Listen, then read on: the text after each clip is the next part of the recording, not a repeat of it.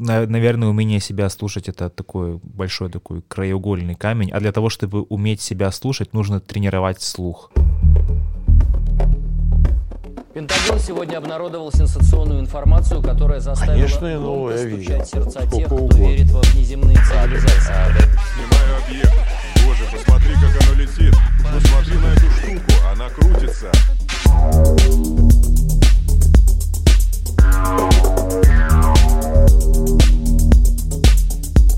Всем привет!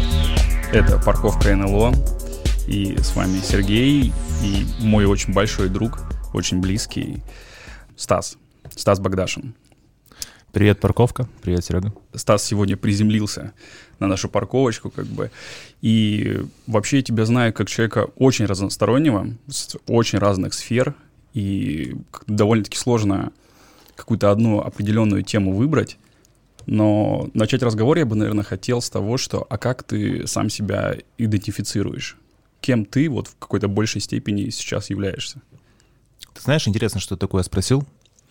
Буквально неделю назад у меня абсолютно спонтанно а, был момент, когда я решил, наверное, уже не в первый раз, а может быть во второй или в третий, задать себе вопрос, кто я. Вот как-то вот взял и решил. Очень кардинально, ну, кардинально, как бы, так очень по-большому. Кто я? Да, причем это не было продиктовано каким-то какой-то лекцией, которую я просмотрел, или какой-то книгой, которую я прочитал. Просто вот я сидел дома один и а, почему-то спросил себя, кто я, как бы я себя сам описал. Мгм. Вот. И на удивление, достаточно быстро я нашел этот ответ и записал его. Вот сейчас, правда, надо вспомнить, что я записал. А, Я записал, что я бессмертный дух, который идентифицирует себя в точке, которую называет человеческим телом. Хорошо, это такой очень крупный мазок. Да. ты как бы так определил. Но а если э, разбирать вот этот дух на какие-то составляющие, может быть, есть то, что тебе на данный момент, этот дух же тоже, ну, меняется, он может быть со временем каким-то образом перестраиваться и меняться может. А как ты сейчас сам себя определяешь? Кто ты в большей степени вот в этом духе? Ты там, это твоя работа. Как ты себя идентифицируешь? Больше с работы или с какой-то своей деятельностью в виде хобби? Как какого-то друга, либо как семьянина? Вот, вот такие разные аспекты. Наверное, мне нравится вообще идея многоликости моего духа и вообще многоликости души всех моих друзей и близких. И мне нравится наблюдать в себе эту многоликость. Мне нравится наблю- наблюдать многоликость в тебе в том числе тоже.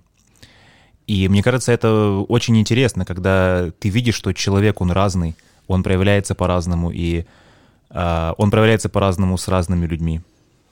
С кем-то он может быть э, прекрасным сыном, потом ты смотришь, и он э, делает какие-то абсолютно сумасшедшие вещи, а потом ты узнаешь человека немножко больше и понимаешь, что он а, достаточно глубокий человек, потом ты наблюдаешь, понимаешь, что он еще очень э, ранимый и тонкий человек, потом ты видишь какие-то еще другие грани, видишь какие-то вещи, которые тебе не нравятся. И это все складывается в какую-то картину, которая называется «Человек». И мне нравится в себе эти вещи видеть, видеть это в других, и как-то вот даже наслаждаться тем, насколько это все может быть интересно и рационально, и порой даже парадоксально. Так очень прекрасно ответил, Стас, но я, я тебе буду потихоньку выманивать. Давай, давай, что- выманивай, ну, да, из, из норочки. Причем еще того, что как бы здесь можно сказать, какой ты скромный, как бы, что ты не озвучиваешь эти вещи, которые пытаюсь. У тебя есть э, та- твой род деятельности, как бы у тебя есть компания, которая занимается, то есть. И как ты к этому пришел, к своим годам, ты сделал свою собственную компанию с партнером, как бы большое дело в этом плане. Ну, смотри, я помню, это был 2000... Давай просто скажем, а какой конкретной работой она занимается? Да, у меня есть э, сейчас несколько проектов, которыми я занимаюсь. У меня есть э, свое маркетинг-агентство, которое мы с э, другом э, открыли в 2006 году. А, То есть и компании уже 15 лет.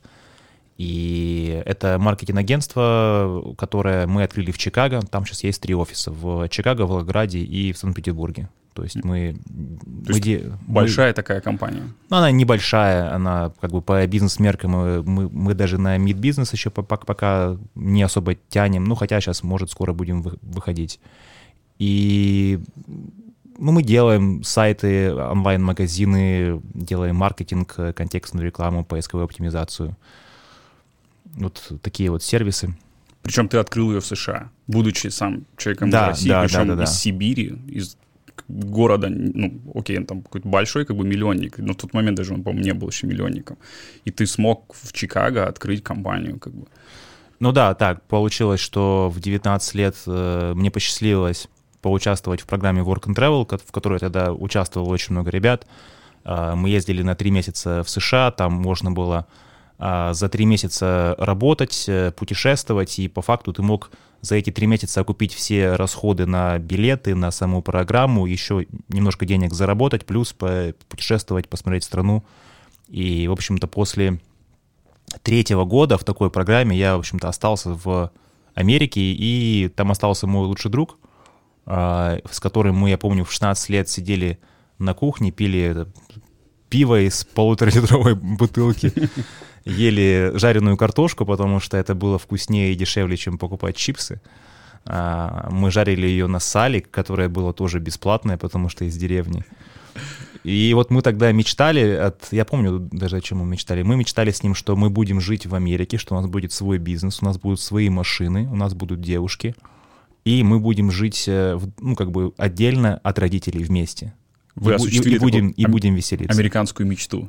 Но мы осуществили мечту двух подростков 16-летних, которые бухали пиво толстяк. э, Но это через несколько лет, да, осуществилось. Да, причем это не реклама, толстяка больше нету. Да, к сожалению.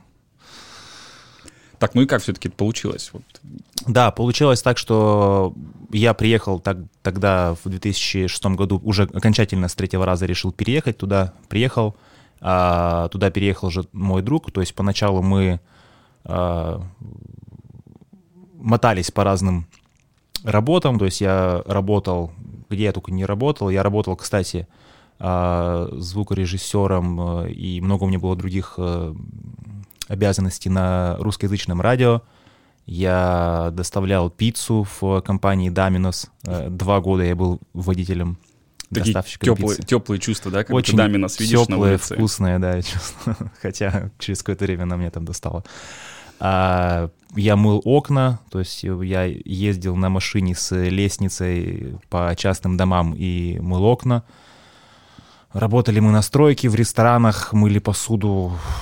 Я думаю, что очень трудно найти какую-то работу, которой мы тогда не занимались. И потом, через какое-то время, мы поняли, что нам надоело на таких работах э, работать, что мы учились в университетах, мы старались вести какую-то интеллектуальную жизнь, и, в общем, нам хочется что-то делать крутое. И мы подумали, а что мы можем делать?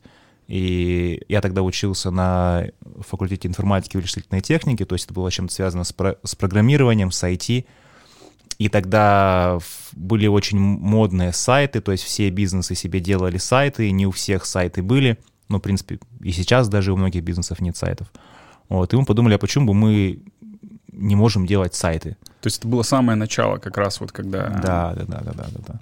Ну, это как бы самое начало, это были там начало ну, вот нулевых, когда был этот dot-com бум, тогда тоже было много сайтов, но это тогда было прям вот э, очень новая штука. Мы, мы тогда были еще в школе.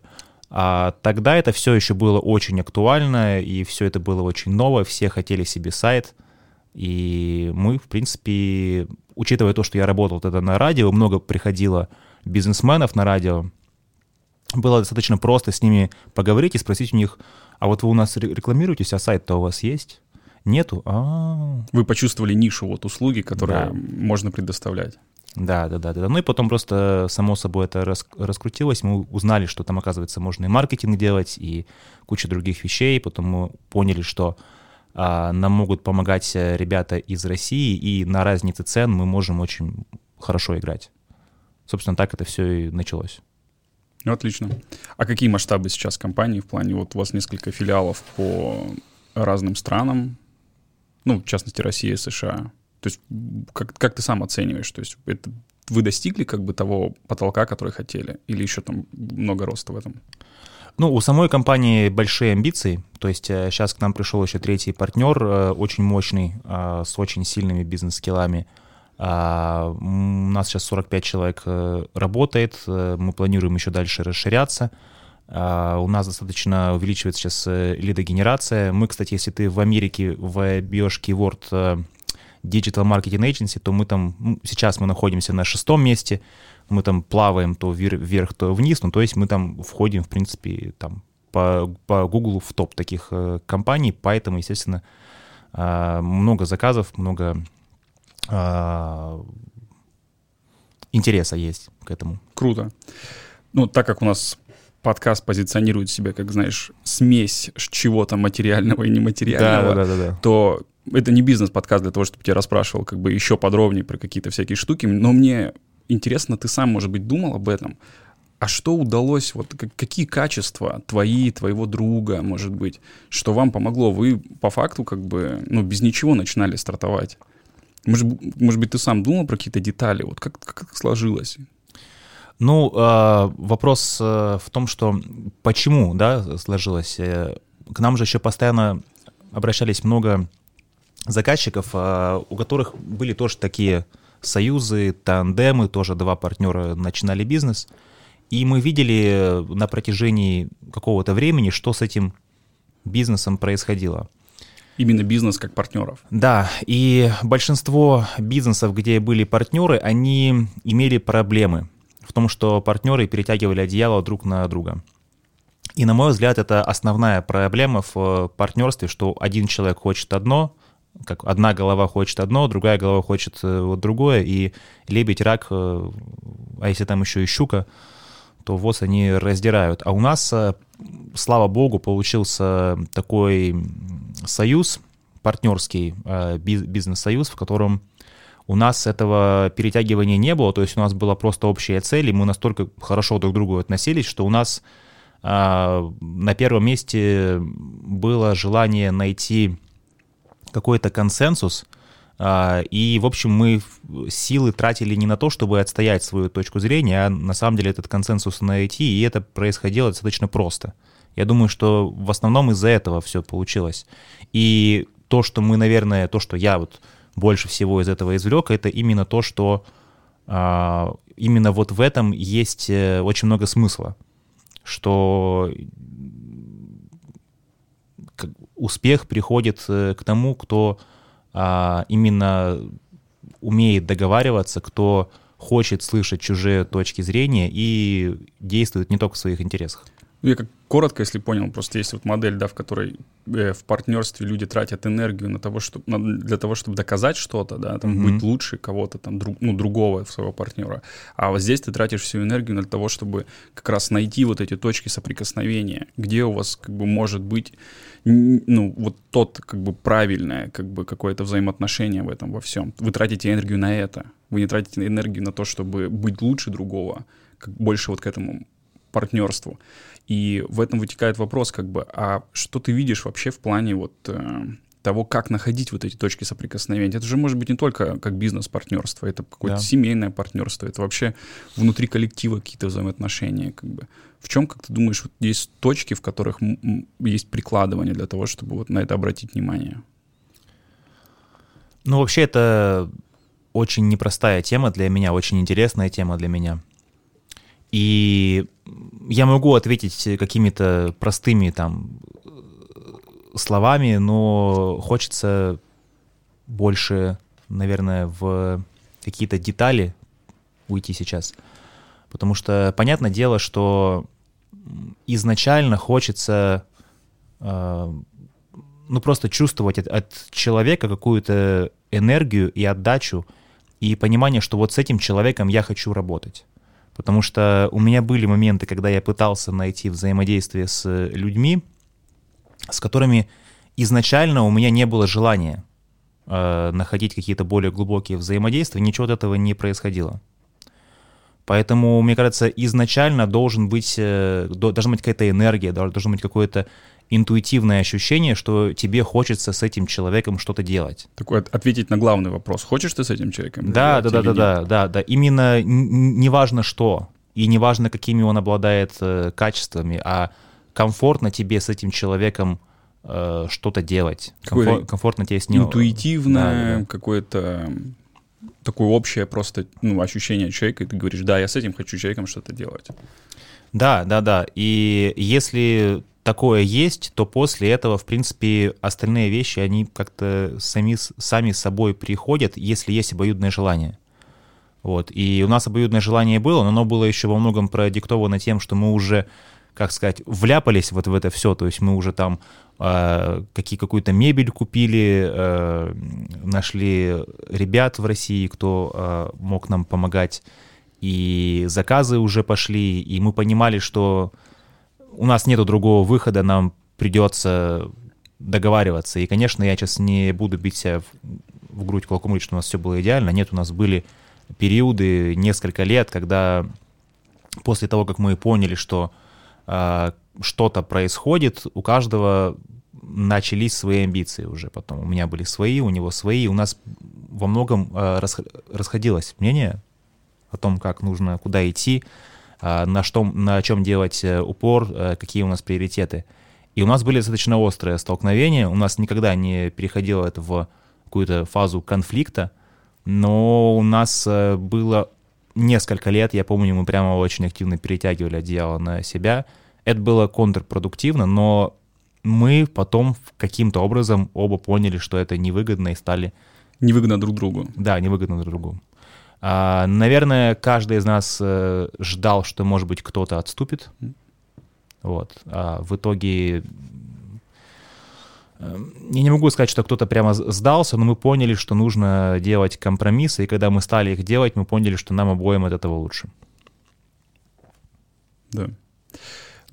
То есть вы в Америке построили свою компанию, но в какой-то момент ты вышел из нее вышел как активный участник, который присутствует как бы на ежедневном каком-то, в ежедневной жизни этой компании. Да, да, э, это произошло в 2018 году. А, на самом деле мы долго к этому готовились, то есть э, я заранее сказал, что такое произойдет. И мы нашли третьего партнера, ну, я не вышел окончательно, то есть я просто мы ему продали часть акций. Но у тебя появились какие-то еще интересы, помимо вот этих э, интереса успеха и доби, ну, добиваться каких-то материальных целей? Да, да. И на самом деле они стали появляться гораздо раньше. Я просто понимал, что ну просто так э, тут сбежать с этой подводной лодки не получится. Что, ну, что нужно ее довести до берега, э, нужно из нее выйти, и нужно, чтобы в нее сел кто-то другой. Вот, по, поэтому это на самом деле заняло несколько лет, чтобы ну, это произошло. Вот. И сейчас я, кстати, до сих пор э, работаю в, в своей компании и по, получаю на самом деле много удовольствия от того, что я делаю. Вот, но это уже, конечно, не full time. Вот это я это к чему как раз? Вот в твоей идентификации как бы немножко начала двигаться. Там ты был человек вот как бы бизнесовый такой, который стоил, строил свою компанию, явно много тратил туда энергии для того, чтобы все это смогло как бы энергию с партнером, с общим бизнесом. Но потом что-то начало вытеснять в твоей сфере как бы какого-то душевного интереса, как бы что это было? Как, куда ушел твой поиск и как он стал больше занимать место? О, сейчас нужно вспомнить, э, что это было. А, все началось э, с того, что в 2011 году я сходил на какой-то семинар по развитию личности а-ля Тони, Роб, Тони Робинс. Потом я, кстати, и на Тони Робинса сходил тоже. И я понял, что насколько я не знаю себя, я понял, насколько я не понимаю, что происходит с моей головой, насколько я не понимаю, как управлять своими эмоциями, и насколько в этом есть огромный потенциал для того, чтобы чувствовать себя гораздо лучше. Это знаешь, когда увидел новую дорогу, ты сначала испугался, насколько она может быть долгой и тяжелой, но потом внутри немножко порадовался, что на самом деле ты еще сколько всего может пройти, как бы. Да, да, да. И я на самом деле был большой шок от у меня, что оказывается там есть такие люди, которые проводят такие семинары, есть такие состояния, как там говорят сейчас, э, состояние потока. И мне, конечно, стало интересно исследовать вообще, а, а что со мной тогда произошло. И после этого вот все, что касалось э, темы какого-то саморазвития, изучения себя, э, изучения своего сознания, как работает э, мое тело, как работает мое сознание, это все стало интересно. Я не могу сказать, что я полностью в это стал погружаться, но я каждый год у меня была какая-то новая практика, было какое-то новое заделие. То есть э, начиналось это все вот э, с семинаров, потом, потом э, я поехал на Burning Man, который еще больше, ну, ты, ты знаешь, что происходит на Burning Man, который полностью пере, перевернул мою картину мира. Я понял, что оказывается еще и так можно. Оказывается, тут еще много есть ребят, которые вместе хотят что-то делать очень крутое. Потом, потом э, я стал увлекаться осознанными снами и понял, что, оказывается, у меня есть вторая жизнь э, во сне, которая ничем не хуже, чем та, которая у меня есть э, вне сна. И ее тоже можно изучать, и там очень много всего происходит. И потом э, Потом в мою жизнь э, пришли, пришла трансперсональная психология Станислав Гров, все вот эти практики, связанные с э, холотропными состояниями. Потом э, я поехал в Перу, и, в общем, это все как-то так э, продолжается до, до сих пор. Ну вот прекрасный список, потому что я-то тебе как раз больше внутри своего сознания позиционирую как человека, с которым очень большой практикой разносторонней, как бы, и всегда это было в, в моем поле интереса как бы там, спросить у тебя. Ты какие-то вещи очень многих пробовал у себя на практике, как бы, и это ценно было. И что вот из этих всех практик ты бы выделил для себя? Что ну, как ты считаешь, что вот этим стоит поделиться с другими? Есть же были практики, которые мимо тебя проходили. Да, очень много практик проходило мимо меня. Какие-то цепанули, какие-то нет.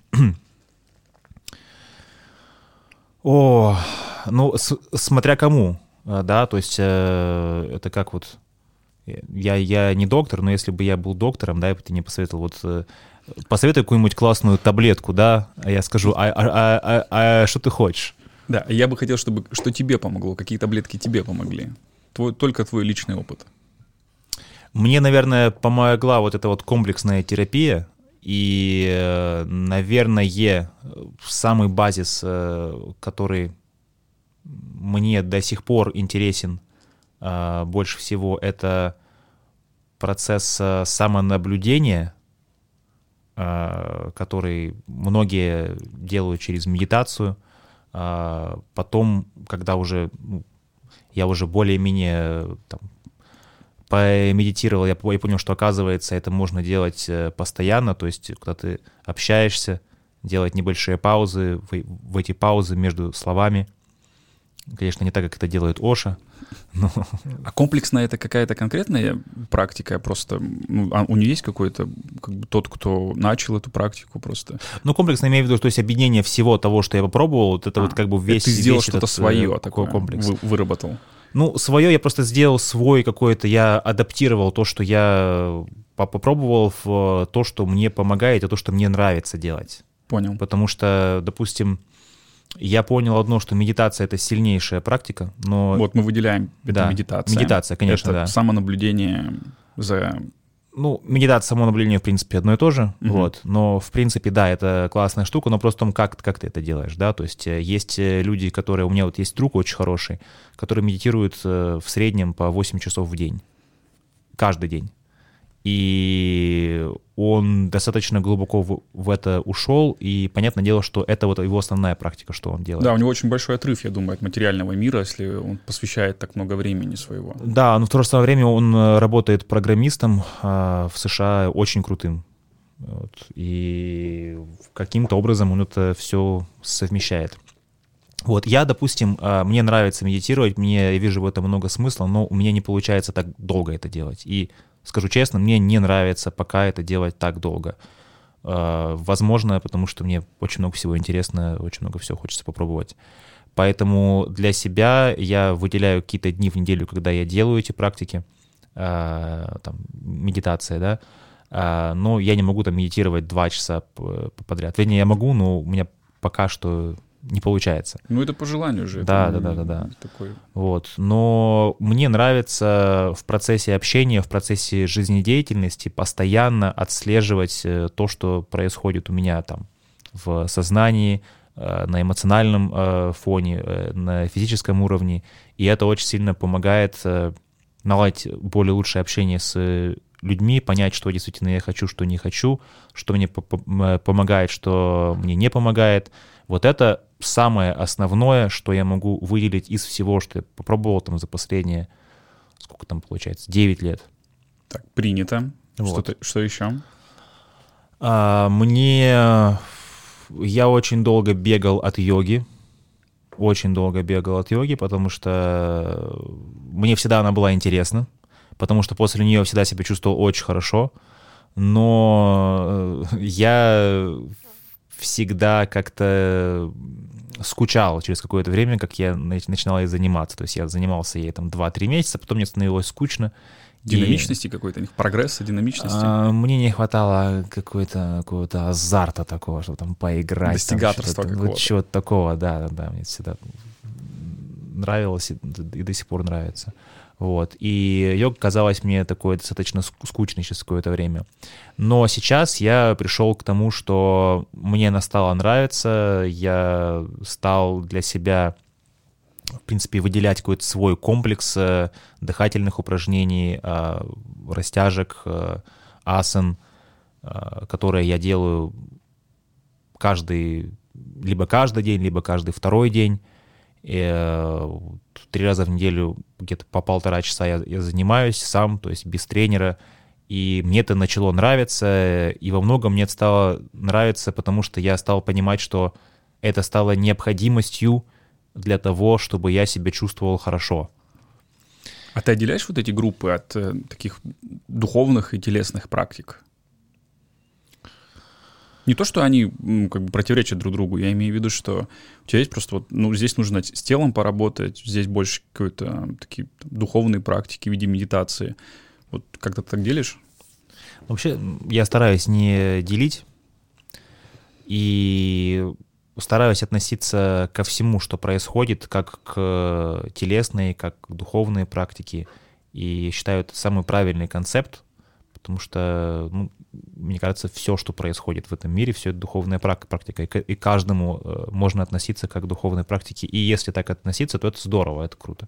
С тобой согласен, здесь через тело и меняется дух во многом. Да, да, да, да, да. Поэтому для меня в какой-то момент как-то интуитивно я, я чувствовал, что это больше для тела. Потом в какой-то момент я стал чувствовать, что, а может быть, это больше не для тела, а для чего-то другого. И, в принципе, сейчас я понимаю, что это, в общем-то, как бы один такой какой-то комплекс, который хорош и для тела, и для психосоматики, и для, в принципе, для более осознанного существования. Так, принято. Второе, йога. Слушай, ты хоть заранее бы мне сказал, я бы хоть подготовился, списочек сделал. Так зачем? Мы же разговариваем в ходе беседы. Да, просто. да, да. Не, сейчас мы, мы найдем третье. А, второе, да, это была йога. А, третье, ну, на самом деле, я нач- начну со сновидений, потому что это, по- это послужило очень классным триггером а, к тому, чтобы интересоваться чем-то уж очень нестандартным и ра- иррациональным. Потому что до этого, э, до этого опыта у меня не было э, понимания, что такое может быть вообще. Вот. А когда мне стали сниться очень интересные сны, когда я стал э, в интернете искать э, техники о том, как э, можно управлять своим сном, о том, как можно это использовать, и стал практиковать, мне это стало получаться. Там даже ходил на месячные тренинги, где там по 4-5 по часов в день мы делали практики, потому что я оказался очень большим тугодумом в плане того, как э, мне это все давалось. То есть я видел девушек, которые там через пару дней уже делали то, чего я не мог делать через три недели. Мне это очень бесило т- тогда, я очень много гнева испытывал по этому поводу, но мне хотелось все-таки тоже при- прикоснуться к этому, потому что я видел, что у них что-то получается. Но это же очень субъективная практика. Вот не заглянешь же человек, вот он тебе говорит, что у него получаются эм, осознанные сны, а проверить это же невозможно. Невозможно, но есть же какое-то интуитивное ощущение, что когда вот человек к тебе подходит, «Вау, я тут такое видел, ты чё? Я- Тут я, а вот туда, я тут взял, полетел туда». И ты думаешь, что-то что происходило, наверное. Мгм. Вот. Вот я такое слышал, и, конечно, это меня зажигало, потому что думаю, да ну, серьезно такое может быть. И я такое могу сделать? Да, конечно, я сделаю. Вот. То есть вот это я выделю как э, третью, наверное, штуку. Почему? Потому что А, когда попадаешь э, в осознанный сон, вот, фазовое состояние еще его называют, то э, это не похоже ни на что, и после этого есть пони- понимание того, что мир гораздо шире, чем я думал он есть. И он гораздо шире, чем то материальное описание его, то научное описание его, которое существует в социальной адженде. И это рождает очень много вдохновения и интереса к тому, чтобы изучать, а что же там еще есть. Вот, и вот это я выделю на третьем месте, ну и там, не знаю, на, на, на третьем, на, на пятом, на первом, не знаю, но это, это, Одну будет, из. это будет одна из вещей, а, потому что с нее многое началось. Я выделю еще то, что у меня появился в 2011 году очень интересный друг, а, который старше меня, наверное, почти на 50 лет. Вот, у тебя есть такие друзья, которые старше тебя на 50 лет? У меня как-то был знакомый, с которым мы познакомились просто, когда я шел по дороге. И он решил меня подвести, а потом мы поехали на, в тундру. А у тебя как, как, как- каким образом вы познакомились? Прям, да? Да, в тундру. А, мы познакомились эм, в 2011 году. А, это была Decompression Party в Чикаго, то есть э, бернеры чикагские, которые там недавно приехали с Бернинмена, они решили заново встретиться и испытать те же самые эмоции. Это как раз был твой первый берн, потом как раз Это я тогда еще не был на Берне, я тогда ты даже я не знал ничего про Берн. Мне просто сказали, что будет какая-то невероятно крутая вечеринка, и я должен туда пойти. Да. И я знал, что я должен туда пойти. Decompression — это вечеринки, которые проходят э, в городе, в котором живут бернеры. Когда они Да. приезжают э, там, с большого фестиваля, они в своем городе хотят устроить какую-то встречу. Это вот такая встреча местного, локального как бы сообщества. Да, да, да, да, да. И мне постоянно тянуло к тому, чтобы встретиться с, э, с такой вот неформальной молодежью. А в Чикаго я очень много общался с бизнес-ребятами, с, ре- с ребятами, которые, ну, немножко не из этой тусовки, а, а я слушал такую интересную музыку всю свою жизнь, и мне хотелось вот такого андеграунда прямо. И я помню, мы пришли туда, на, этот, на здание заброшенного завода, мы поднимались там на последний этаж э, этого лофта на каком-то на огромном промышленном лифте, все были в, в костюмах, в масках. А ты пришел, скорее всего, если первый раз вообще без костюма, да? Нет, мне сказали, что нужно что-то одеть, я, у меня ничего не было, я взял какие-то хэллоуиновские штуки, ко- которые мы одевали. Как раз это было, по-моему, в районе Хэллоуина, по- поэтому эти вещи, они пошли вместе. Вот, и я был вот тоже в костюме, я поднимаюсь на этом на лифте, на грузовом огромном, э, в здании завода, с- там полумрак, э, со мной в, ли- в лифте куча людей в костюмах, достаточно интересные ребята, все им открываются эти ворота, и я вижу какую-то фантасмагорию, и я такой думаю, что это такое вообще? Что это такое? Мне это нравится. что это такое, кто эти все люди, ну, это очень интересно.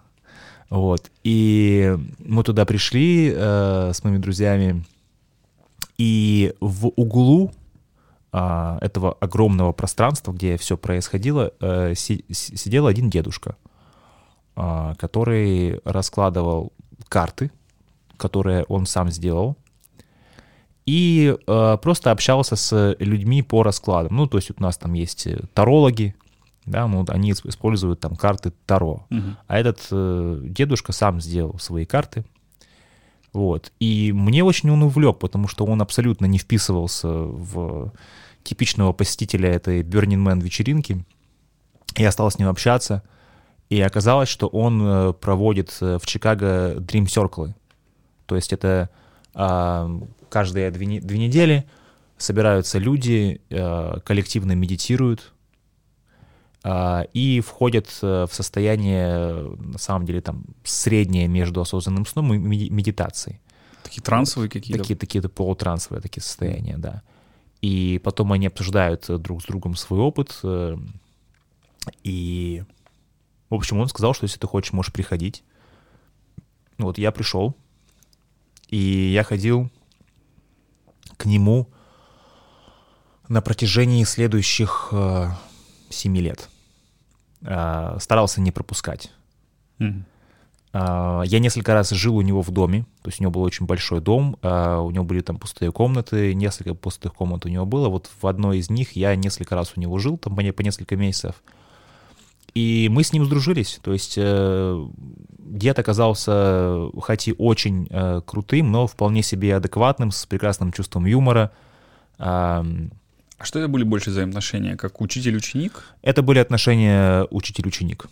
Потом уже спустя, наверное, лет шесть э, мы как-то перешли на какую-то на какой-то на другой уровень, где а, он стал со мной тоже де- делиться тем, что у него происходит. И это уже были другие отношения.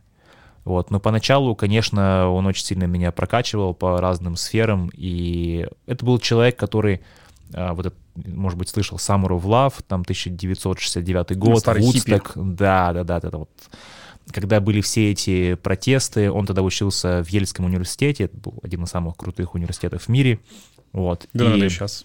Наверное, сейчас тут тоже, да. И он так тогда со сцены на гитаре пел революционные песни, там э, каждый день ел э, ЛСД, какие-то мискалины, читал Кастанеду. В общем, у него была такая жизнь еще в конце 60-х годов. То есть э, Он, был пионером как раз, Да. одним из вот как он раз- был одним из пионеров, кто вообще сказал миру, что вот так вот можно жить. И, э, конечно, они все говорили о том, что э, ответ на все вопросы — это любовь, все, что нам, нам нужно, это любовь, давайте все объединяться и, и так, и так далее. То есть какие-то вещи достаточно простые, а, вечные, и которые, я считаю, а, очень сильно его изменили и, сфор- и сформировали его как человека. Вот. э, Потом он э, много ездил э, по разным странам, да, вот даже был в странах за железным занавесом, обучался у разных шаманов. Потом у него у самого были шаманские видения. И вот по- по- потом он стал, очень много всего делал, вот остановился вот в 70 каком-то там э, летнем возрасте на том, что они э, стали организовывать вот эти Dream Circle. делиться, больше делиться как бы с людьми, вот тем полученным своим опытом. Да, да, да, да, да. И это было очень круто, потому что, ну, во-первых, мне очень по- понравилось, что люди там ведут абсолютно другие разговоры, к которым я абсолютно не привык. Мне все было интересно. а, Ну и, конечно же, я очень быстро стал э, проникать вообще во все, что там происходит, потому что я видел, что в этом есть потенциал, что это для меня работает. И каждые две недели для меня вот было такое интересное погружение в свое подсознание, потому что это была не просто медитация, это был контакт с моим подсознанием, где я видел а, образы, которые всплывают у меня в подсознании, и с помощью людей, кот- которые вместе со мной де- делали эту практику, мы учились эти образы интерпретировать. Их интерпретировать и с ними работать. И до сих пор я веду дневник снов, то есть я записываю свои сны, я интерпретирую то, что происходит. Это невероятно интересно для меня все это изучать. А, Хотя чем больше изучаешь, тем больше понимаешь, что там очень много всего неизвестного. Вот. Но это было, это было очень круто. И э, я очень благодарен, что этот человек встретился. Поэтому я вообще скажу, что что бы я посоветовал, да, ты же мне это спросил, да, что четвертая вещь, я бы ну, посоветовал найти какого-то человека, у которого можно было бы учиться. И вот, в принципе, такие люди у меня возникали постоянно, и они же могут меняться еще. Безусловно. Знаешь, мне кажется, есть в каком-то подростковом таком ну, ощущении времени в том, что тебе кажется, что учителя тебе не нужны, что э, ты можешь сам познавать полностью этот мир, и ты как-то отрезаешь вот эту сферу того, насколько там может быть большой потенциал, если ты будешь открыт к этому. Это не значит, что обязательно нужен учитель. То есть это ну, не такой как бы категоричность в этом. Но быть открытым к тому, что этот учитель может прийти и что-то дать тебе, это очень важно. Ну да, интересно вообще. Я никогда так э, глубоко не, не думал вообще о роли учителя в моей жизни. То есть для меня это было как что-то, что просто приш- пришло. Ну, я могу сказать так, что у меня было много учителей, как, наверное, у каждого человека. И, наверное, самый лучший учитель все-таки это сама жизнь.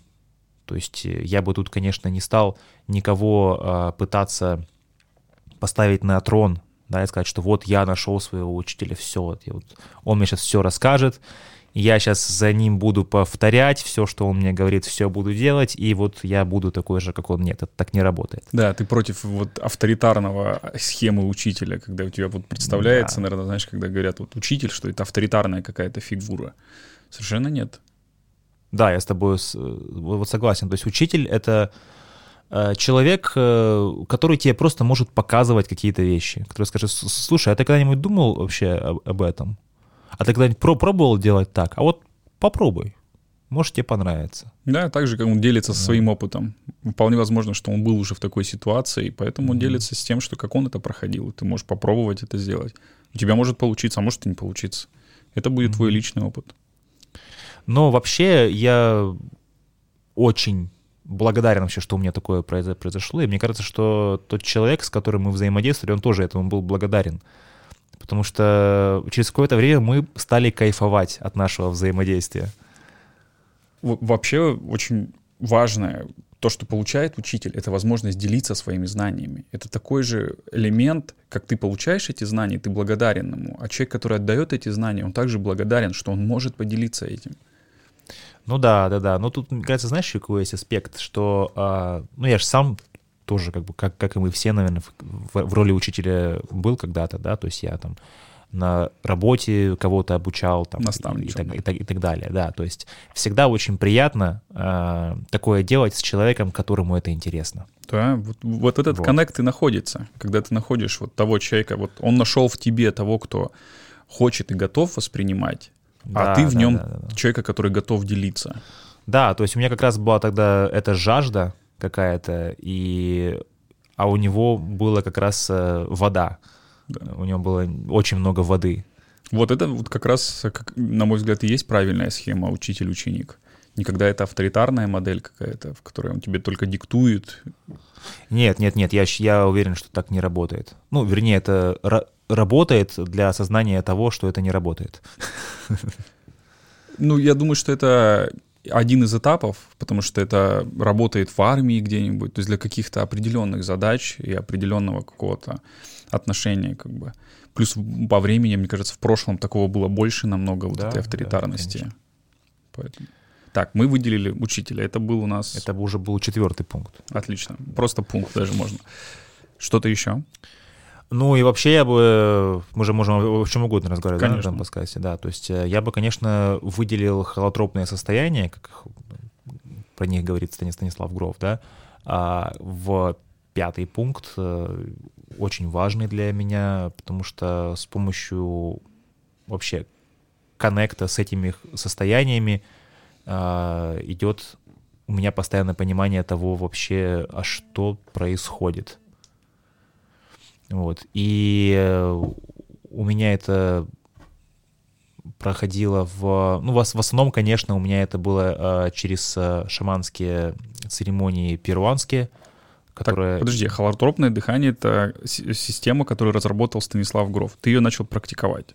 А, да, и это было на первых э, порах, то есть я, да, я дышал, я ходил в группы, которые дышат, эм, я читал книги Станислава Грофа, я, кстати, даже э, ходил на первый онлайн э, видеокурс Станислава Грофа, где он лично по интернету объяснял э, его отношение к шаманизму, там был курс про шаманизм. А, да, курс про есть- шаманизм, Да, да, да, да, да. То есть он рассказывал, что какие вообще как, картографию шаманизма и э, что происходило в разных э, частях мира, да, то есть и что, что это все объединяет.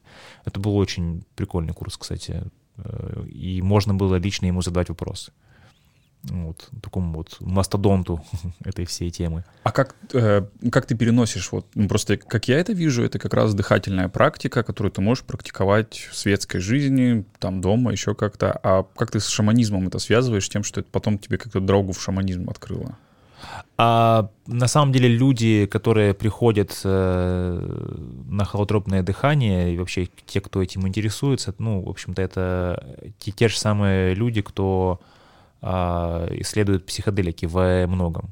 Вот. А И, как такая связь получилась? Не, не- не задавался этим вопросом? Ну, мне вообще если говорить про а, картографию там холотропных состояний или измененных состояний сознания, да, то а, состояние, которое человек испытывает а, при холотропном дыхании, они, конечно, не идентичны, но они очень похожи на состояние, которое человек может э, испытать там при а, вза взаимодействии с триптаминами, с взаимодействием с растениями силы, а, с грибами и так далее. То есть э, это как раз место стыковки. То есть ты, когда в, в, в практике холотропного дыхания, эти состояния схожи. Оно, оно, да, оно, оно схоже, и, конечно же, когда есть разный опыт, есть опыт того, что ты пообщался с растениями э, силы, ты понимаешь, что ты можешь похожие вещи сделать через дыхание. И где-то в чем-то похожие вещи можешь сделать через сон, где-то что-то похожее ты можешь сделать через какую-то другую практику. Вот. Но это, конечно, все очень интересно. Отлично. Так, и холодромное дыхание, шаманизм, это вот переходик. Да, и, кстати, в тринадцатом году э, я попал э, тоже абсолютно так сказать, случайно, как слово, слово такое можно применить. Все случайно, не случайно. Все случайно, не, не, не случайно, да. Ну, я, я не искал этого. А, на церемонию, где, которую проводил шаман из Южной Африки, который э, обучался в Перу. Вот он ее тогда проводил в Северной Америке, вообще интересные такие сочетания словесные. Вот. И я попал на эту на церемонию, э, тоже мне сказал мой товарищ, что есть такой вариант, и, конечно же, моя любознательность мне сказала, что я обязан туда пойти, и мы туда пошли. Перед этим мы поговорили по скайпу с этим человеком, и нас он очень заинтересовал тем, как он разговаривал, тем, как он формулировал свои мысли, и мне захотелось понять, что это такое. Это был, конечно, большой опыт, как говорится, life-changing experience, после которого я понял, что все гораздо еще интереснее, чем было до этого. Наверное, это был самый сильный опыт в моей жизни. Э, тут это вот первая церемония — вот, и после этого а, каждые полгода я ходил тоже на церемонии на эти, изучал это все. И с этим шаманом мы тоже подружились. А, он останавливался у меня дома, мы с ним вели беседы. Я стал ему ассистировать на церемониях, то есть мы вместе обсуждали, как можно лучше проводить церемонии. И... И так ты оказался в Латинской Америке? Да, и так я оказался в Латинской Америке на полгода. И у меня была цель вообще понять, э, что происходит в этом мире, потому что у меня был только один проводник, э, ну, как сказать, э, один, один человек, который мне это все открыл, но я понимал, что существует очень много шаманов, фасилитаторов, людей, кто проводит такие практики, и у каждого из них свой стиль, у каждого из них а, свое отношение к этому, и страна, в которой больше всего это исторически происходило и происходит, это Перу, и я туда поехал, чтобы изучить вообще, а что, что там может э, происходить. То есть я не ехал туда какому-то одному человеку, сразу скажу. Как есть, традиции большой. Да, то есть я поехал туда изучать традицию, и в процессе этого я подумал, что было бы классно вообще все это как-то записать, все мои мысли, потому что за э, пять лет до этого их накопилось очень много. И за полгода при пребывании в Перу их стало еще больше.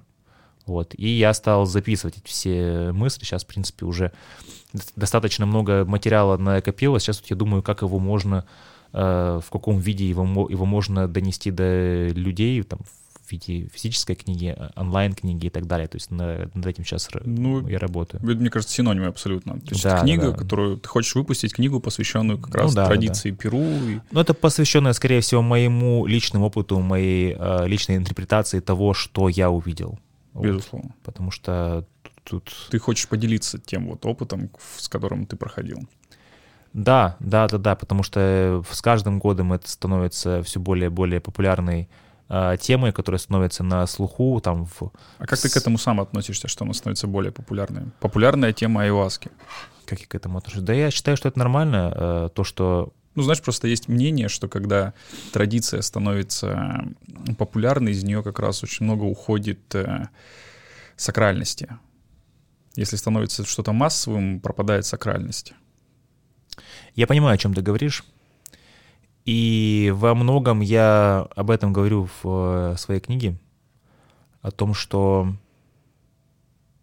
когда это все начиналось, люди, которые это проводили, они это проводили просто потому, потому, потому что они это проводили. Потому что это их жизнь. Потому что это их жизнь. И после того, как э, пошел этот очень большой хайп э, интереса к этому со стороны западного человека, со стороны людей, которые стали приезжать в Перу, которые стали этим интересоваться, э, многие люди стали пони- понимать, э, что на этом можно делать деньги. Что типично для что человека? достаточно типично в любой ситуации.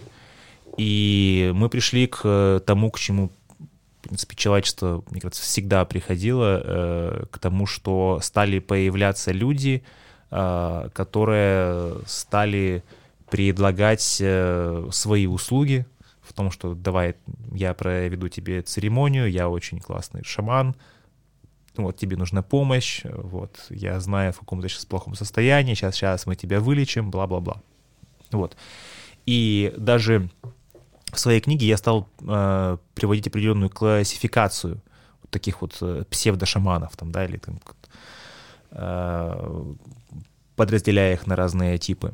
Вот. И ну, это все интересно. То есть я считаю, что как я к этому отношусь, ну, я считаю, что ко всему нужно относиться с принятием, с интересом, э, не с отвержением, там, не с э, отвращением. Это же неправильно. Ну, я могу немножко заспойлерить, что все-таки эту книжку читал, и да, у тебя там есть вот этот аспект, что, безусловно, эти люди появляются, но ну, это процесс, который вот происходит, и которого, конечно же, нужно, если ты сам как-то активно ищешь, остерегаться, да, людей, которые хотят как-то на тебе неким образом заработать, наверное. Это не очень приятно просто для самого себя. Да, и что самое интересное, что порой это бывает не так просто.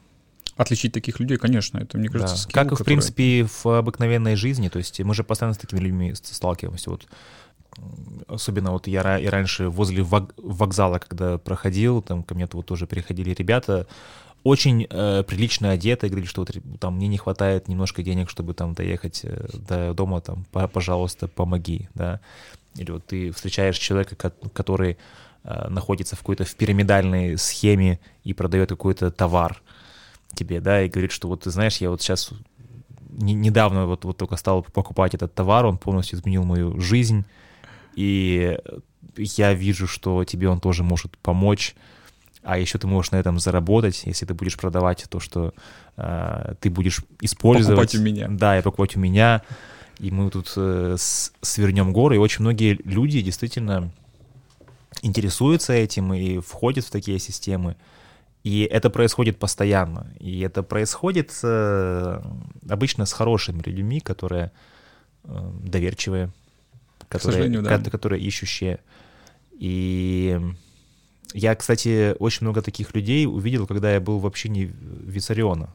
Мгм. Кстати, тоже интересный был опыт, ам, где большая община, где люди верят, что среди них живет Иисус Хрис- Христос. Его, правда, сейчас арестовали. Он, Его, да, в год Новосибирском назад, СИЗО. э, год назад его Иисуса арестовали, да. Вот, и тоже э, вот есть, я не просто не, я не говорю, что он не Иисус Христос, я просто говорю, вот Есть говорю, люди, что- которые в это да, верят. есть люди, которые вот в это верят. Я общался с этими людьми, это очень хорошие люди.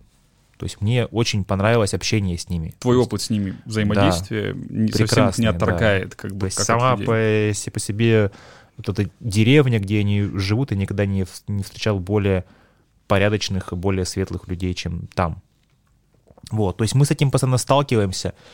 И э, есть люди, которые, на мой взгляд, действительно обладают э, способностью помочь человеку. Есть люди, которые у них интерес самый главный это нажиться. Есть люди, у которых интерес самый, самый э, главный в том, в том, чтобы чувствовать себя каким-то большим, да, то есть создать какую-то свою значимость. У каждого свои какие-то интересы. И вот тут очень порой бывает трудно понять, с кем ты общаешься. То есть человек э, может вести себя абсолютно по-разному. То есть человек может много говорить о том, какой он классный, а как, какие у него достижения, сколько он провел церемонии, сколько он выли, вылечил людей. Либо может человек вообще ничего не говорить. Если он ничего не говорит, то это не значит, что он не, не шарлатан. Я, я встречался с такими тоже. Слушай, у меня просто вот по ну, мысль возникает какого характера, что а как же я этому противостою, вот как человек? И вот, ну, моя тактика свелась к тому, что это, знаешь, неспособность какая-то вычленить этих людей, как будто вот мне нужно наработать глаз, чтобы их четко, ну, вычислять. Как бы я такой раз, раз, все, я там все понял. А она от обратного пошла. Моя тактика быть искренним. Быть самому искренним, и когда люди тебе попадаются, ну, это очень, как бы, как сказать, наивная, может быть, романтичная mm-hmm. практика, но она работает. И вполне возможно, что, может быть, в какой-то момент она не сработает, но это не значит, что я от нее откажусь. Но она вот в этом заключается. Я веду себя искренне с людьми, и если я вижу, что человек как бы это воспринимает по-другому, я перестаю как бы с ним какой-то контакт иметь. То есть и вот это некое безоружие, знаешь, вот как бы если ты э, ищешь этого человека, чтобы вычислить, это как будто ты вооружаешься. Ты ищешь еще какие-то новые орудия, чтобы это найти, а здесь ты, наоборот, безоружный. Ну, Серега, это очень смелая позиция. Это очень смелая позиция. Я уверен, тебе не всегда просто это делать. Конечно. Я думаю, что самое сложное это как раз э, в моменты, когда у тебя появляются сомнения, не отказываться от нее. Вот смелость в этом. Ее, эту тактику ты принимаешь, ну, если ты ее принимаешь, в какой-то момент может случиться так, что на нее будет очень сильное посягательство. Ты ну, почувствуешь, что как бы вот она не сработала. И продолжать в эту верить, в эту тактику, в этом большая сила. Согласен с тобой. Но есть такая еще вещь, э, что есть люди, я встречал таких людей неоднократно, а, достаточно умные люди, а, которые обладают э, разными техниками, можно сказать так, манипуляции, да, и манипуляции бывают э, абсолютно разные, то есть бывают очень простые какие-то такие вот манипуляции, как вот на вокзале, да, и современный человек в целом как бы уже достаточно хорошо их может ну, вычислять. Вычислять и видеть, что они происходят. Блин, слушай, это как реклама, знаешь, вот я все время сравниваю реклама по телевизору в России, как бы в начале 90-х какая она ага. была просто топорная, того, да, что да, да, да, купи да. это, это хорошо. Куплю и... жене сапоги, да. Да-да-да. То есть она была вот примитивная, потому что она работала. В тот момент люди были восприимчивы к этому, к этому примитиву. Они, у них не было опыта, чтобы этому сопротивляться. И потом со временем эта реклама начала вот меняться, потому что типа такие, ну это ж обманывают, как бы, что там рекламе верить. И реклама начала меняться, и вот, ну вот так вот движется в этом плане, да. Да, причем это можно наблюдать, что это меняется постоянно. Я вот когда находился в Перу, то есть я очень много видел таких каких-то не особо осознанных э, шаманов, которые максимально э, делали для того, чтобы их не вычислили. Mm. То есть они говорили о том, что вот сколько сейчас тут развелось всяких разных шаманов. То есть они говорили те вещи, которые люди от них хотели услышать. Они вели себя так, э, как люди, уже знающие о том, что эти аферы происходят, чтобы они их не вычислили. Вот, то есть такое, ну, оно тоже имеет место быть. Безусловно. Мне просто кажется важное дополнение, что искренность — это не синоним наивности. То есть быть искренним — это не синоним того, что ты как бы всему веришь. Это все-таки э, к тому, что ты этот э, глаз вырабатываешь, но остаешься как бы в этом состоянии как бы искренности. Вот, вот в этом я бы хотел. Ну, для меня, знаешь, э, вот ключевым вот моментом это уметь слушать себя, и отвечать себе на вопрос, хочу я или нет.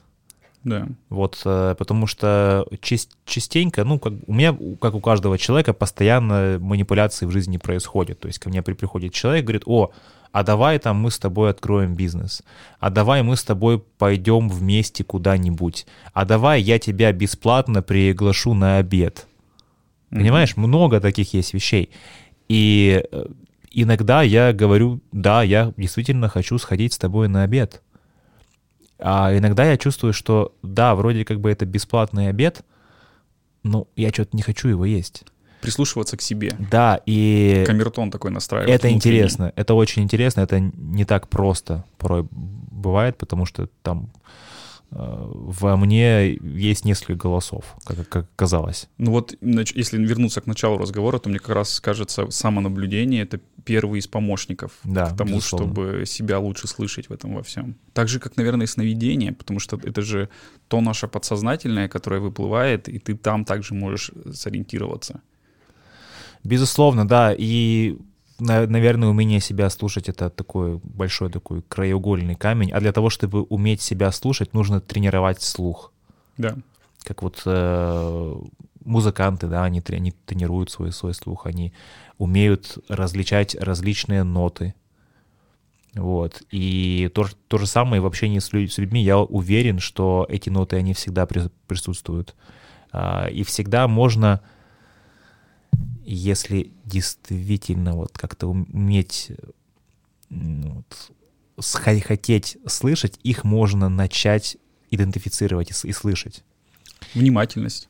Внимательность, да. И мне вот что нравится в последнее время, что а, ну, я частенько там по бизнесу, да, встречаюсь с людьми, которые, ну, я знаю, что пытаются делать какой-то там газлайтинг, управление, манипуляции и так далее. И в этом плане мне нравится, что у меня какое-то пропало осуждение к этому, да, и мне действительно ну, это, это больше интересно уже стало, да, то есть, ну окей, давай, ну, Поиграй. по- давай, мы, мы- мы посмотрим, что дальше, дальше будет, да, в этом Слушай, плане. мне сразу история вспомнилась, когда мне моя подруга рассказывала про то, как у них в компании был мальчик, который очень плохо, ну, как бы у него были очень плохие скиллы, как бы общения, социализации. И он в какой-то момент сам это понял, ну, как-то плохо находит общий язык с людьми, как бы. И, наверное, в плюс ему будет, можно сказать, о том, что он все-таки решил что-то изменить и прочитал книжку, как бы, которая вот основы какого-то там э, хорошего общения. И а, она рассказывает, что он начал буквально выполнять все вещи, которые там описывались, Мгм. все практики. Да, и да, это да. было видно. То есть он стоял, как бы там, он пытался зеркалить человека. Ну, Юный НЛПист, да, да, так? да, да, да, да. То есть, как бы, э, вот не возникает же в том плане, что как бы можно было сказать, типа, чувак, ну ты же прям видно книжку прочитал, как бы, и вот, э, а можно просто, так, может быть, по-милому как бы улыбнуться и сказать, ну человек вот что-то пытается как бы поменять, он старается как бы в этом, в этом плане. как бы, Молодец, что- я считаю, да, молодец. что-то сделать, как бы. И здесь так же, да. Человек просто думает, что он сейчас на уровень тебя выше, там в бизнесе, да, такой, сейчас я тебя как бы, щас расскажу тебе, как тебе надо сделать, короче, все, ты мне денег дашь, как бы. А ты, когда это вычисляешь, ты просто такой умиляешься, улыбаешься ему, ну, прикольно, как бы, какие-то что-то делает, какие-то скиллы у него вроде есть, как бы, для того, чтобы попытаться, как бы. Ну да, ну да, да. Забавная тема. Так, мы остановились на том, что книга все-таки будет по поводу твоего большого опыта, традиции Перу изучения. Да, да, да, э, книга будет, она, в принципе, уже есть, и кто-то ее уже прочитал, да, даже. Да. Отрецензировал. Отрецензировал, да, вот. По- Поэтому можно будет э, еще одну точку зрения по этому прочесть. Вообще, хотя э, одна из причин, почему я пишу, потому что на самом деле очень мало в русскоязычном пространстве информации, книг и литературы на этот счет. То есть очень много э, есть э, пред- предложений куда-то съездить, что-то ну, попробовать, но у людей очень мало информации о том, что же они делают. И мне кажется, вот то, что я делаю там с, не один, а с людьми, которые мне помогают это все писать, то есть там есть и ребята, кто э, связан с наукой, кто практикует это в, разных странах, это показать, насколько это может отличаться. От Да. того, что тебе рекламируют. Да, да, да, потому что как будто бы вот я, вот ты никогда не ездил на, на машине, никогда не, не видел машину, а я к тебе прихожу и говорю, «С- вот, Серега, ты видишь, вот у меня есть машина, Запорожец, и ты на него можешь сесть, и ты на нем можешь поехать в 10 раз быстрее, Чем ты ходишь пешком, а может даже в 20 раз быстрее. Ты такой, да, да ну, такого может не, быть. не может быть. Я говорю, «Ну, я тебе дам ключи. Я тебе их дам за 100 тысяч долларов. Я тебе дам клю- ключи от этого, от Запорожца, ты поедешь, на, вот, вот на нем у тебя будет все, все классно, можешь там девушку с собой взять, по- посадить ее сзади, там вещи какие-то положить. Да ну, серьезно, да, можно. А потом, и ты можешь вечно ездить на этом на Запорожце, понимаешь? И, и- и вроде как бы все хорошо. А, а, а есть, оказывается, и другие машины, есть и мотоциклы, там есть и вот и то, и все, и все. И вот, наверное, этой книгой я и хотел показать, что есть много разных э, видов того, как, как это можно делать. Ну, это ценный опыт. Вот. А, а бывает так, что тебе продают запорожец, который сломался. Да. Вот. А бывает тебе продают запорожец, у, у- у которого там дырка в, би- в бензобаке, который может взорваться. Ну, могу сказать, что я у тебя с удовольствием возьму эту книгу для своей полки коллекции книжек. Там, надеюсь, ей будет очень комфортно устроиться. Да, я, мне будет очень большая честь, если моя книга будет э, находиться на полке с какими-то очень крутыми э, писателями, Обязательно которых только, ты читаешь. я только там их, то- только туда ее поставлю. Но потом ты каким-то образом оказался снова в России. После того, как ты... У тебя большое было путешествие по Латинской Америке, ты вернулся Да. в Россию. Да, да, да. Ну, получается, два года назад, э, после путешествия по Латинской Америке, да, я вернулся в Россию, и вот последние два года, ну, я, можно сказать, живу в России, там зимовал, зимовал в Индонезии, но большую часть э, времени, да, я провел в России. А что тебя здесь останавливает? Почему ты здесь остаешься? Ты же можешь уехать в любой момент. Ну, наверное, то, что до последнего момента у меня не было какого-то прям явного желания уезжать. Что-то тебя здесь останавливало? Ну, можно сказать, что мне все устраивало здесь. То есть у меня есть э, такая черта, э, что я, бывает, куда-то приезжаю и забываю уехать. Такая интересная, если ты поехал вроде как бы в в отпуск и забыл уехать обратно. И это дошло до того, что я сейчас э, практически никогда не беру обратный билет на самолет, кстати, да. То есть, когда я куда-то прилетаю, скажем, вот я приехал там к родителям в Красноярск, э, я специально не брал обратный билет. То есть я хотел дойти до какого-то состояния вну- Что вну- внутреннее, что я действительно готов к тому, чтобы уехать. И вот когда я почувствовал, что все дела я закрыл, я купил билет, уехал. Да, это интересно. Вот. И точно так же было с Россией. То есть э, я 12 лет не жил в России, я приезжал в Россию там на две недели, там на месяц в году, но, коне- конечно же, этого мне не хватало для того, чтобы понять, что действительно тут происходит, э, почувствовать э, себя на родине, такое слово. А, чу- Вот. а есть такое чувство у тебя возникало, вот когда ты там приезжал Конечно, на короткий конечно, срок? То есть для конечно. тебя это значимо, как у тебя есть вот это ощущение? Ну, оно у меня есть. Оно у меня сто процентов есть, и мне нравится, что оно у меня есть. М. То есть это дает мне какую-то силу. А, Особенно, когда я приезжаю в Красноярск, э, иду на красноярские стол- столбы на место своей силы. Это, это мне дает действительно эту силу. То есть оно, она там действительно есть. То есть как это ра- работает, э, я не знаю, но это работает. Вот. И я помню, когда в 2018 году ну, у меня как раз э, закончился такой большой гештальт, то есть я продал там часть акций своей э, компании, э, полтора года не занимался бизнесом практически вообще, ну, то есть там делал какое-то консультирование, и я решил, что я вот какое-то время просто поживу для себя, да, то есть и я подумал, где я, куда я хочу поехать. То есть я сделал себе список из многих стран. И, и то есть я решил, что я не буду церемониться, то есть я прямо вот, вот куда хочу, туда и поеду. И на удивление мне больше всего захотелось поехать э, в Россию, мне захотелось э, побыть с э, своими родителями, с которыми я мало проводил времени. А, Мне захотелось побыть в русскоязычной среде, от которой я уже стал отвыкать. в Штатах, мне захотелось именно вот какого-то такого вот э, общения на русском языке, по которому я соскучился. Вот интересно, как ты этим новым взглядом посмотрел. Тебя не было 13 лет, и вот что ты заметил? Как, как, может быть, э, какие-то изменения, безусловно, как бы там со временем приходят, а вот для тебя что вот было каким-то такой значимой штукой? Ну, самое большое, самое значимое, что я вижу постоянно, когда я приезжаю из Америки в Россию, это насколько разные в этих странах даже не экономика, а отношения меж- между мужчиной и женщиной. Именно мужчина, даже не в обществе вообще? Или это, может быть, элемент просто общества? Э, Я бы выделил именно этот элемент в обществе, А, который я, в котором я вижу наибольшую разницу, да. А как бы ты это описал?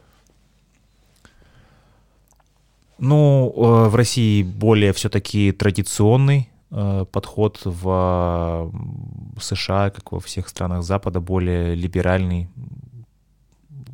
И А на бытовом уровне, как ты можешь это описать? Про- просто для того, чтобы, ну, вот этими определениями можно как-то очень запутать, мне кажется. Бывают люди, ну, а, во- воспринимают их по-своему. Традиционные, те там сразу женщина в кокошнике, которая там Мгм. на колодец ходит, вспоминается. да, да, как бы. да. А вот, э, может быть, ты какими-то просто примером, каким-то бытовым, как это описать, возможно? Ну, я хочу э, сразу сказать, что я иногда встречаюсь с э, людьми, которые мне говорят, о, это правда, что там в Америке, если ты там девушке откроешь э, дверь, она там тебе в суд по- попадаст, там и что-то, это, конечно, конечно, это бред. Ну, это, это знаешь, Да, это да, бред, да. но это зато видишь, Ну, как медиа работает. О, Да, смотри, да, да, да, да, да, да, да. То есть э, мы на самом деле слышим в, в медии вот это, это постоянно, да, то есть, а есть люди, которые, наоборот, говорят, что там, там то же самое, что у нас, да. Вот, я со своей стороны могу сказать, что это, это не так и не так, то есть там, правда, где-то посередине, но, кон- конечно же, на бытовом уровне, ну, вот какие самые главные а, примеры? Ну, а, пример из жизни, а, когда я жил а, с американцами, да, Мгм. то есть я, жи- э, ну, я, я жил с итальянцем и с американцем в одной квартире, и как- как-то раз мы сидели втроем, там, у каждого была своя комната, у нас была большая квартира, и мы иногда вечерами собирались вместе, там играли в карты там или в PlayStation, э, готовили вместе еду, ну, как-то обсуждали, что у кого происходит. Вот. И а, кто-то из них рассказывал, а, как он ходил на свидание. Делились. Да, они делились тем, как, как прошло свидание у них. Ну, всем Да- интересно Давай обсудить, да. итальянца назовем Джо. Да, давай, давай. Твоего, друга итальянца. Итальянцы, вот. А американец будет Чендлер. Стас, Чендлер и Джо. Ну и, короче, я просто не помню, кто эту историю рассказывал уже из них. Там была э, ситуация такая, что, а, допустим, Джо пошел на свидание с Мэнди. Вот. Они познакомились э, по интернету, и, и Джо рассказывал, что они пришли в бар. Вот. И Джо, э, и они решили вместе выпить пиво. Вот. Первые два пива купил Джо, вторые два пива э, купила Мэнди, и они постоянно вот так вот э, чередовали то, что вот Как мы бы с тобой пришли в бар? да, как бы мы, мы с тобой приш- пришли в бар.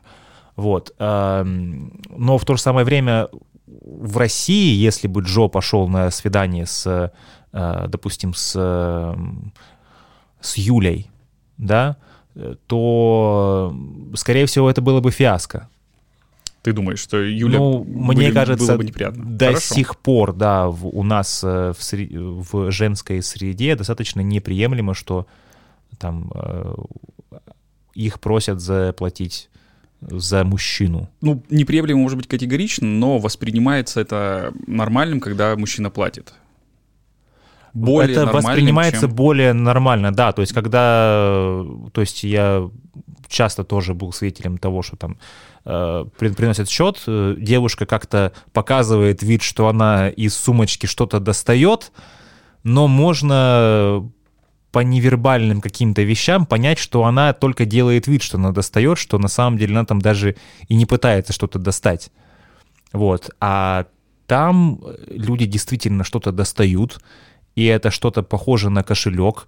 Из этого кошелька достается кредитная карточка, и человек абсолютно нормально берет и платит за себя, там, за если там ее, ее очередь за другого чел- человека, и это для нее э, более нормальный вариант, чем если бы за нее заплатил парень. Окей, а в, в чем, ну, как бы, в чем негатив? Почему это плохо? Почему вот в той ситуации, когда Джо и Мэнди платили друг за друга, это как-то не очень?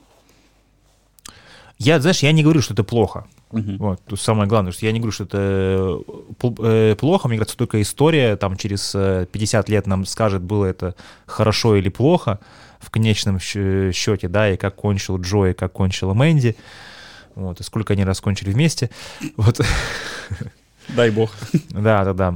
Вот. А, а, между прочим, э, кстати, Джо мне ра- рассказывал, забавно, что я называю его Джо, а, что я у него, э, мы об этом же общались постоянно, я говорю, «У- у- слушай, ну вот, а, подожди, а то есть она реально платила за, за тебя? Он говорит, он говорит, да. Я говорю, слушай, а тут у нас как-то так не принято. Он говорит, а я не понимаю, почему у вас так не принято, потому что вот мы после этого пошли ко мне домой и занимались сексом. И она, она получала такое же удовольствие, как я. Почему я должен платить, а она не должна пл- пл- платить? Мгм. И когда он мне это сказал, это было много лет назад, и он мне задал этот вопрос, у меня не было ни одного аргумента, чтобы ему ответить. И поэтому я сказал, что, ну, наверное, ты прав со своей философией, но вот у меня как-то это пока не укладывается, да, потому что я, ну, не привык так э, жить, потому что я жил в другой культуре. Вот. И, и, то есть, у меня нету понятия, что это плохо или хорошо, но у меня есть понятие того, как бы я хотел, а, чтобы проходило взаимодействие между мужчиной и женщиной. То есть, какую я хочу женщину и как я себя хочу вести как мужчина. Да?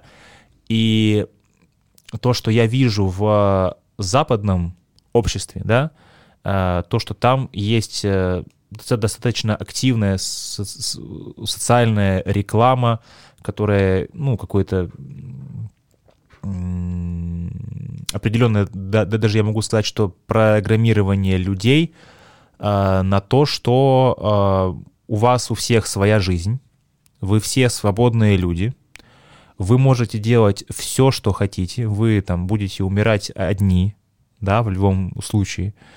А, И институт брака это что-то, что уже давно себя изжило, что посмотрите там на то, что сейчас происходит с институтом э, брака, на все эти на измены, на своих э, родителей, да, насколько они счастливы вот в этом э, браке.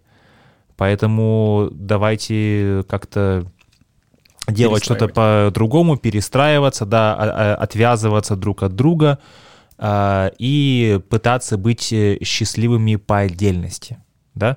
Звучит прекрасно, на мой взгляд. Вот просто если вот так вот мне Да. бы кто-то вот сказал лет пять, бы сказал, блин, ну классно звучит. Так, так, так, наверное, и нужно жить. Но у тебя какое-то внутреннее отторжение даже от того, что это И прекрасно это, знаешь, звучит. я, я, я жил так 12 лет, то есть я жил э, с тем, что я постоянно это отвсюду слышал, э, вот именно вот в каком-то в похожем э, контексте, да, что вот э, как жить более современно, что и я вроде как более современный человек, Должен это принимать. должен также жить, как живут более современные люди, которые вот так э, живут. Вот. Почему такой концепт э, родился, это, наверное, отдельная тема, э, которую тоже можно коснуться, но мне почему-то в первый раз, э, когда я об этом подумал, в голову пришло, что все-таки людей-то у нас э, очень много на Земле, и у Земли, может быть, э, ей не очень приятно, что этих людей слишком много, и возможно, уже у нас э, в каком-то в коллективном э, планетарном масштабе запустились процессы, которые говорят о том, что а, люди о вас слишком много. Да, но это как бы я просто запуск, наверное, процесса ты имеешь в виду не то, что это кто-то запустил, а просто как, знаешь, как видовая штука, типа там, не знаю, ромашки начинают меньше плодоносить, потому что у них меньше поля обитания, там меньше а, не могут как бы получать минеральные среды, и поэтому их становится меньше. Вот, наверное, про это, что какой-то природный механизм. Но, мне кажется, это природный механизм, который кто-то подхватил, и, в принципе, в масс-медиа это постоянно на, на слуху. Это очень интересная тема. То есть, ну, не знаю, ну, в формате этого интервью не сможем его сейчас осветить. Ну, в общем, а, что я хотел сказать, что мне, э, я, я жил 12 лет вот с э, такой э, социальной аджендой, да, что вот это вот то, что мы делаем сейчас. И в какой-то момент я понял, что мне никогда это не было близко. Что да, я интеллектуально понимал, что это вроде как бы звучит нормально, вроде как бы тут придраться-то не к чему, но мне никогда не было это близко. Какой-то внутренний конфликт к этому. Да, да, да, да, да. То есть э, я смотрел всегда на то, как э, у моих родителей было взаимодействие. Я видел, насколько это было красиво, классно. А, у меня были а, примеры людей, э, у которых тоже было классное взаимодействие в паре.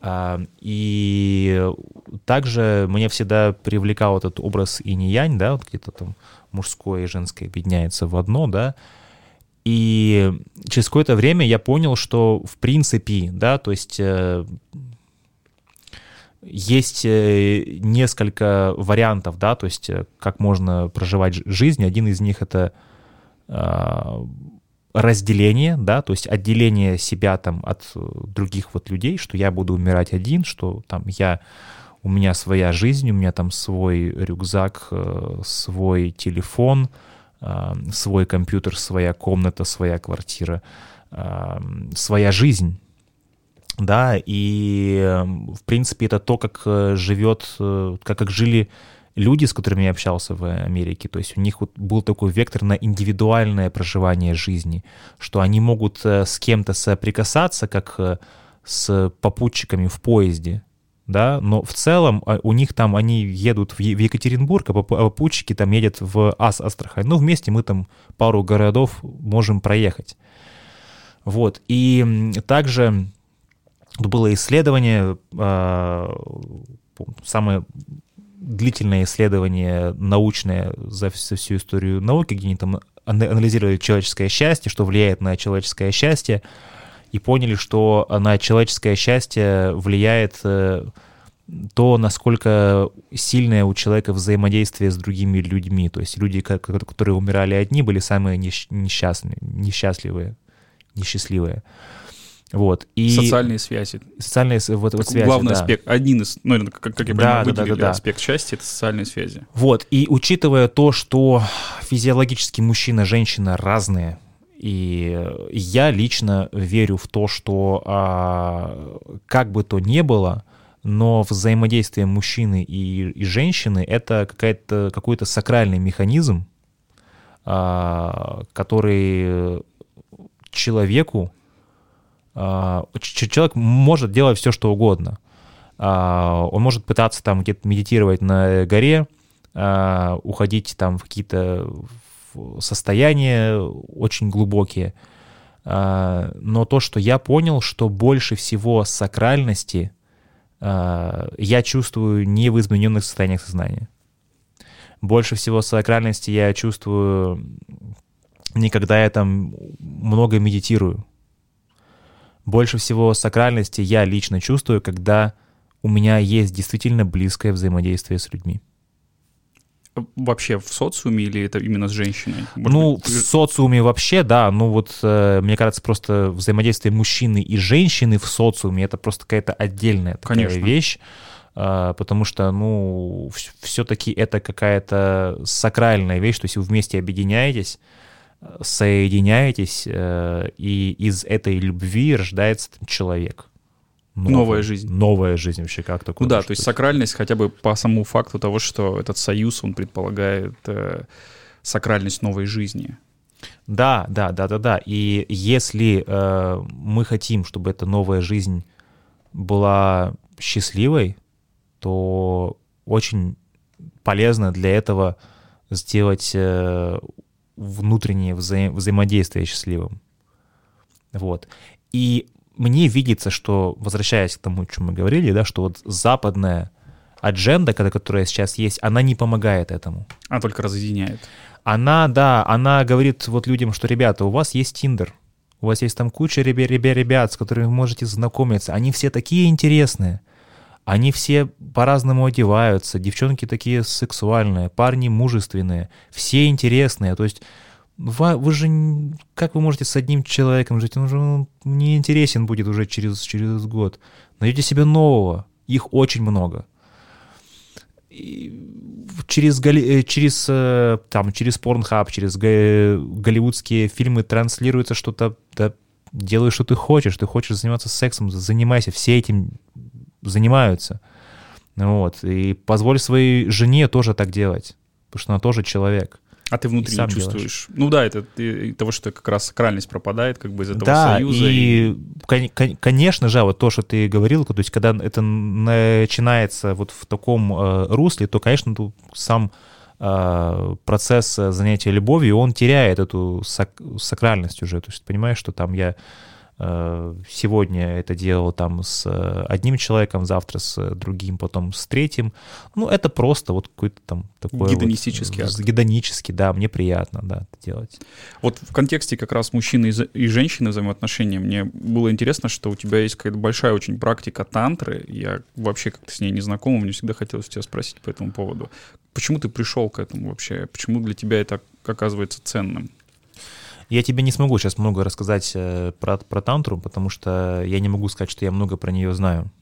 Но у тебя практики были, я знаю, не одна ты проходил. Ну, я, да, я сходил на три или четыре да, сем- семинара. Вот. А, наверное, это то, что сейчас, э, ну, в последний там год, э, с чем я столкнулся, что, в принципе, пришло в мою жизнь, опять же, что я абсолютно не искал. Просто так, так, так получилось, что я попал на одну, и потом решил еще два, две ступени пройти. Вот, но это для меня, допустим, что это? Это Но это про взаимоотношения мужчин и женщин. То есть мне всегда казалось, что это про это. Может быть, я ошибаюсь. Ну, это про это тоже, да. Ну, э, и это для меня было во многом а, для того, чтобы почувствовать свою сексуальную энергию и научиться ее правильно направлять. Вот. И да, это интересная штука, это действительно можно делать, и ну, для меня это щас очень интересно.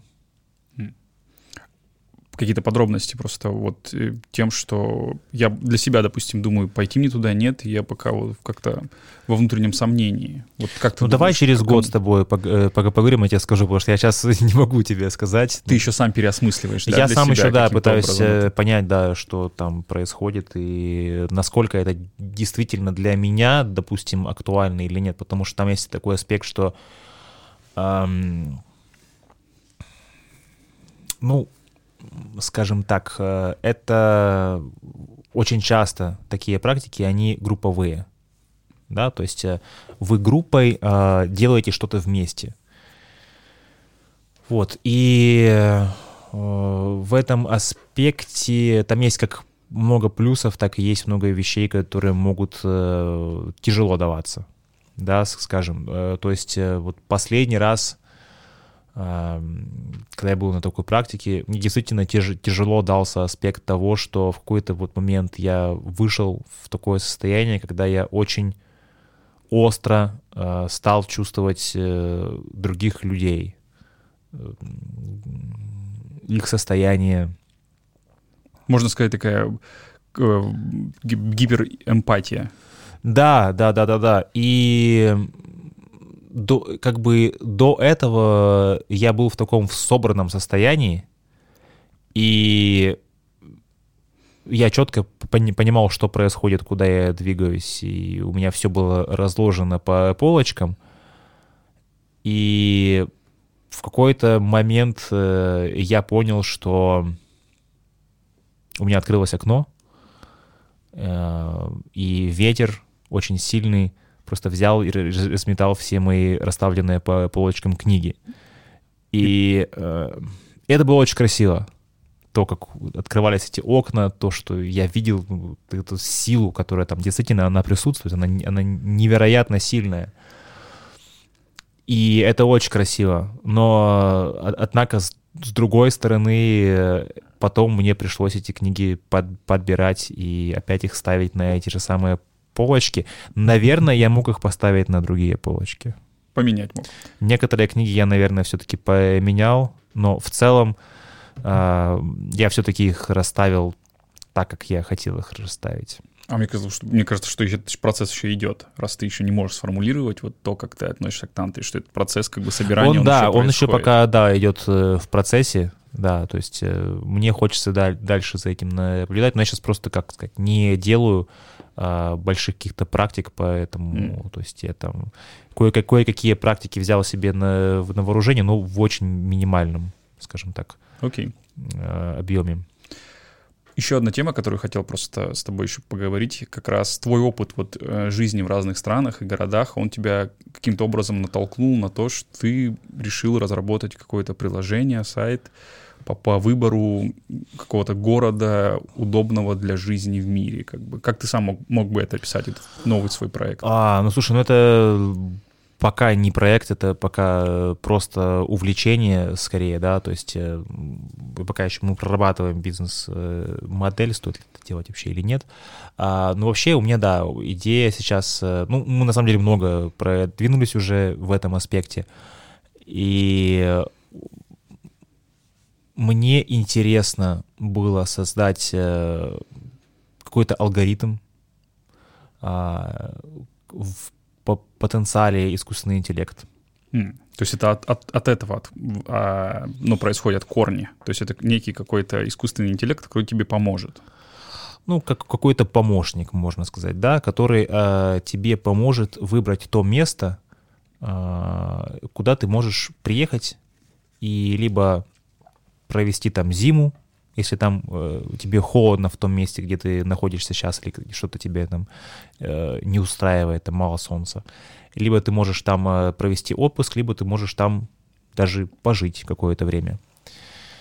И эм, это все идет в виде теста, то есть ты проходишь э, там, 20 вопросов, и потом по результатам этих вопросов и твоих ответов анализируются твои результаты, и из базы данных, э, в, которых, в которой есть очень много э, информации, э, вы- выделяются места, которые наиболее подходят э, твоим требованиям, да, то есть если тебе э, важно, чтобы там было те- тепло и солнечно, то тебе там выде- выделяются только там теплые города. Если тебе важно, чтобы там люди разговаривали на ан- английском языке, потому что ты не, не общаешься на, на другом языке, то тебе не показываются там те э, города, где люди говорят, скажем, на, ис- на испанском или там на, на немецком. Вот. И таким образом э, человеку можно лучше понять, э, какие места действительно ждут его. Потому что в своей жизни, ну вот мы говорили про тему учителя, да, вот, я никогда даже не, не думал, что какой-то, может быть, там учитель, да, у меня. До, те- до тех пор, по- пока он в какой-то момент э, не пришел и не сказал, о, а ты знал, что вот так можно делать? О, а ты знал, что вот тут вот это? И я очень много чего до сих пор не знаю и чувствую, что есть люди, которые что-то знают. Но в то же самое время я знаю уже что-то, и я вижу, что есть люди, которые этого не знают. И мне интересно всегда было людям ну, рассказать, что вообще вы знали, что вы можете поехать там в такое-то место, и вам там будет кайфово. Потому что вот все, что вам действительно нужно, там вы можете найти. Ну, мы не знаем, может быть, им там не будет кайфово, может, их там ограбят, и они там заболеют, но шанс э, будет очень большой, что из всех мест, э, куда они могли бы поехать в отпуск, это место им подойдет больше всего. Ну, я думаю, что у вас будет в приложении как раз еще вот эти факторы, там, типа, высокий риск ограблений или низкий, ну, криминальная как бы Не, у нас, у нас есть, да, у нас есть э, такой уровень, называется safety. Да, может быть, просто кому-то хочется больше риска. Да, да, да, да, да. Я знаю ребят, которые ездят, ездят в Афганистан, допустим, да. Ну, правда, сейчас еще сложнее стало из-за талиба, да. Красиво. Ну да, да, да. Я, я, я видел даже эти блоги ребят, кто едет в Афганистан. Круто. Я, я надеюсь, у вас там будет хотя бы один город афганский в этом списке, что вы эту страну не исключите из своего приложения. Эм, Как Я он- думаю, Ти- я думаю, Тегеран там будет, да. Ну, Тигран — это Иран, Подожди, какая, какая столица в Афганистане? Кабул. Капул, точно. Кабул, ну, я- можно туда добавить. мы же добавить- можем это перезаписать, правильно? Да, давай я тебе подсказку дам. Афганистан — это Кабул, Мазари-Шариф, э, Кандагар. Кандагар, да, я помню, да. Отлично. А какое-то название уже придумали для этого приложения? Как-то будет называться Travel Oracle. Oracle? Travel Oracle. Oracle.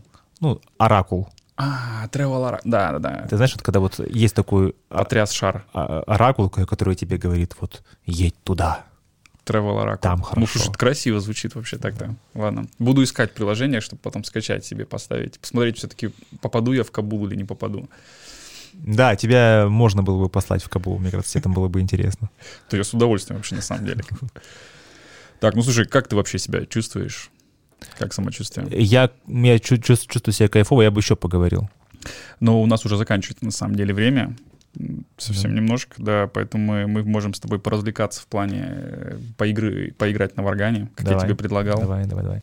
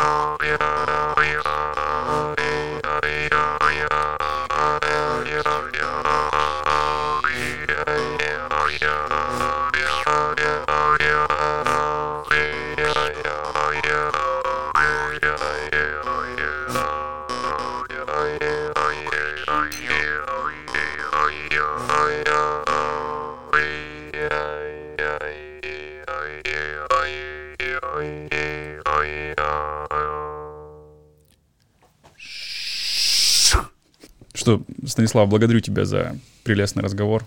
Я тебя тоже благодарю, я получил удовольствие. Ну, все. Всем пока. Пока.